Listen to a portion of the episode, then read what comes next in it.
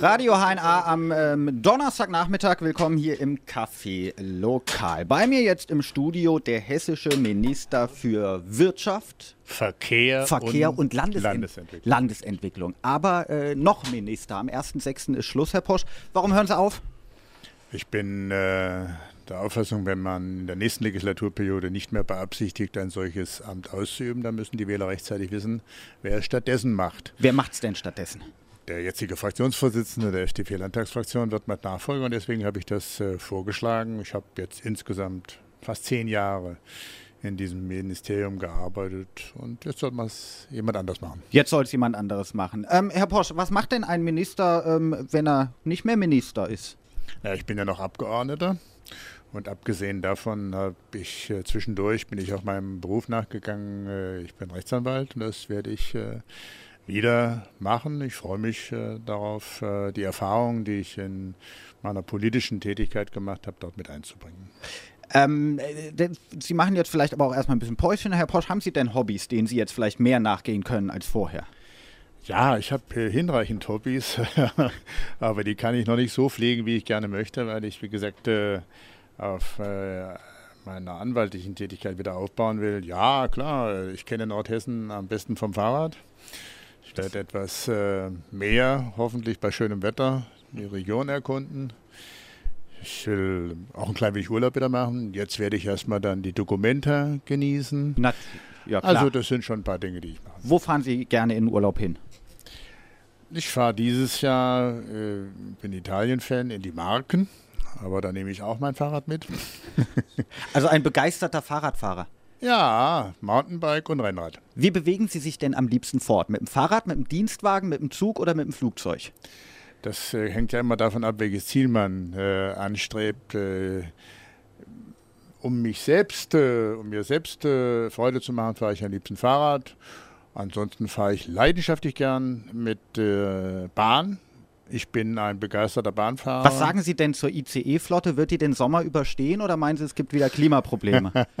Ich hoffe, die Bahn hat äh, gelernt und hat jetzt diese äh, Probleme äh, im Griff, äh, dass so etwas nicht nochmal vorkommt. Aber mir ist auch schon passiert, äh, durch ein solches äh, Dilemma, in dem die Bahn sich damals befunden hat, habe ich sechs Stunden im Zug von äh, Kassel nach Frankfurt gesessen. Wirklich? Hat man Sie gut behandelt? Gab es Wasser ausreichend? Ja, ich bin gut behandelt worden. Anschließend hat mich der Vorstandsvorsitzende der Bahn angerufen, hat sich entschuldigt, dass das passiert ist. Ja. Bei Ihnen? Meinen Sie auch bei den anderen Mitfahrerinnen und Mitfahrern? Er hat äh, mich gebeten, den anderen das zu vermitteln. Das habe ich dann gemacht. Sie sind mit dem Dienstwagen bestimmt hierher gefahren. Äh, Herr Posch, äh, was läuft denn da für ein Radiosender? Na, hören Sie mal, wenn es geht, äh, höre ich Sie, aber leider ist das, äh, reicht das nicht aus, weil ich natürlich meistens, wenn ich mit dem Dienstwagen unterwegs bin, in Südhessen unterwegs bin. Ja. Waren Sie angeschnallt? Aber natürlich, Natürlich. angeschnallt und beim Fahrrad mit Helm, wie sich das gehört. Wir bleiben kurz noch bei den Fortbewegungsmitteln der Flughafen Kassel-Calden. Ist der sinnvoll? Ja, Warum? weil wir einen Wettbewerb äh, der europäischen Regionen haben. Die Firmen, die hier sind, bestehen, stehen im Wettbewerb mit anderen Regionen, ob das äh, Mailand ist, ob das London ist, ob das äh, Metropolen in Russland sind. Und äh, deswegen glaube ich, dass ein solcher Flughafen notwendig ist, um das Profil einer Region zu stärken. Und deswegen steht für mich äh, auch nicht im Vordergrund, rechnet sich das von heute auf morgen, sondern ist eine Infrastruktur vorhanden, die es uns äh, ermöglicht, äh, den Unternehmen, aber auch äh, den Privaten äh, eine solche Infrastruktur in Anspruch zu nehmen. Herr Posch, ähm, würden Sie äh, freiwillig in Kassel wohnen? Wenn Sie die Wahl hätten, Kassel oder Göttingen, wo lieber? Dann würde ich in äh, Kassel wohnen, ohne damit äh, die Attraktivität der Universitätsstadt Göttingen irgendwo relativieren zu wollen.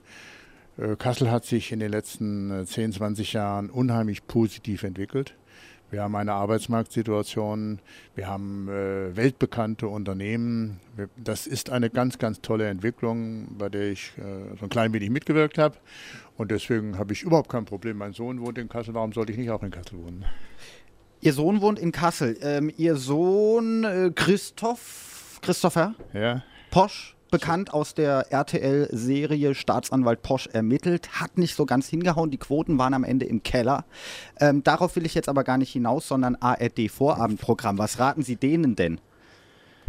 Das, dem ARD-Vorabendprogramm, äh, also ich bin da kein so großer Kunde, weil wenn ich äh, fernsehe, ist das immer erst später. Oder Sie selbst sind im Fernsehen?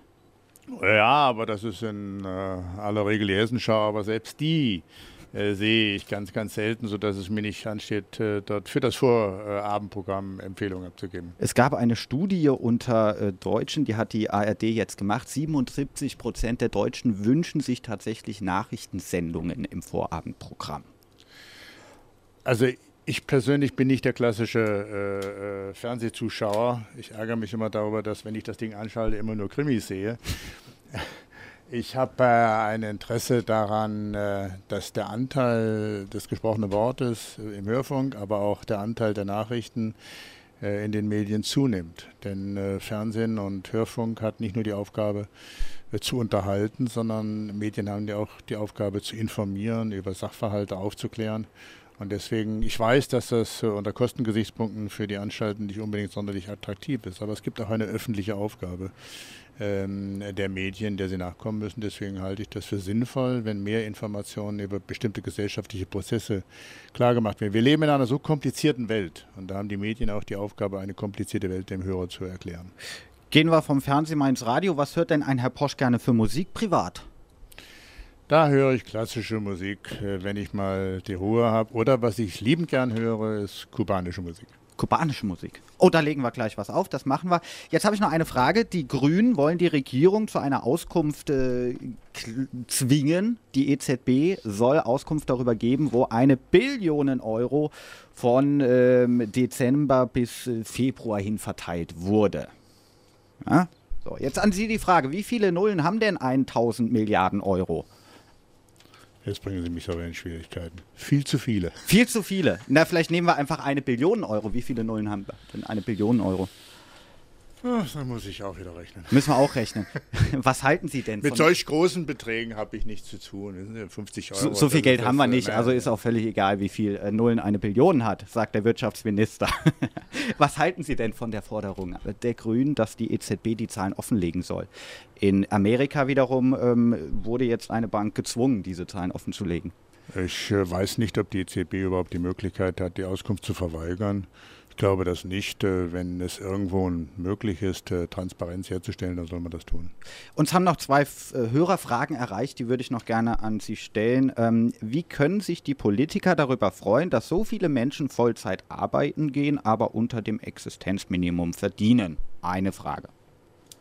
Wurde uns über unser Kontaktformular gestellt. Also das ist eine Frage, die so einfach nicht zu beantworten ist. Ich bin prinzipiell der Auffassung, dass äh, die Frage, welche Tarife bezahlt äh, werden und damit äh, was in der Lohntüte drin ist, eine Frage ist, die, die zwischen Tarifvertragsparteien äh, zu entscheiden ist. Das ist auch der Grund, äh, warum ich einen gesetzlichen Mindestlohn ablehne und von daher stellt sich die Frage nicht so, wie der Fragesteller sie gerade dargestellt hat. Dann nehmen wir noch die zweite Frage. Warum achtet der Staat nicht darauf, dass Firmen, die Zuschläge für öffentliche Ausschreibungen erhalten, ihre Mitarbeiter auch fair bezahlen?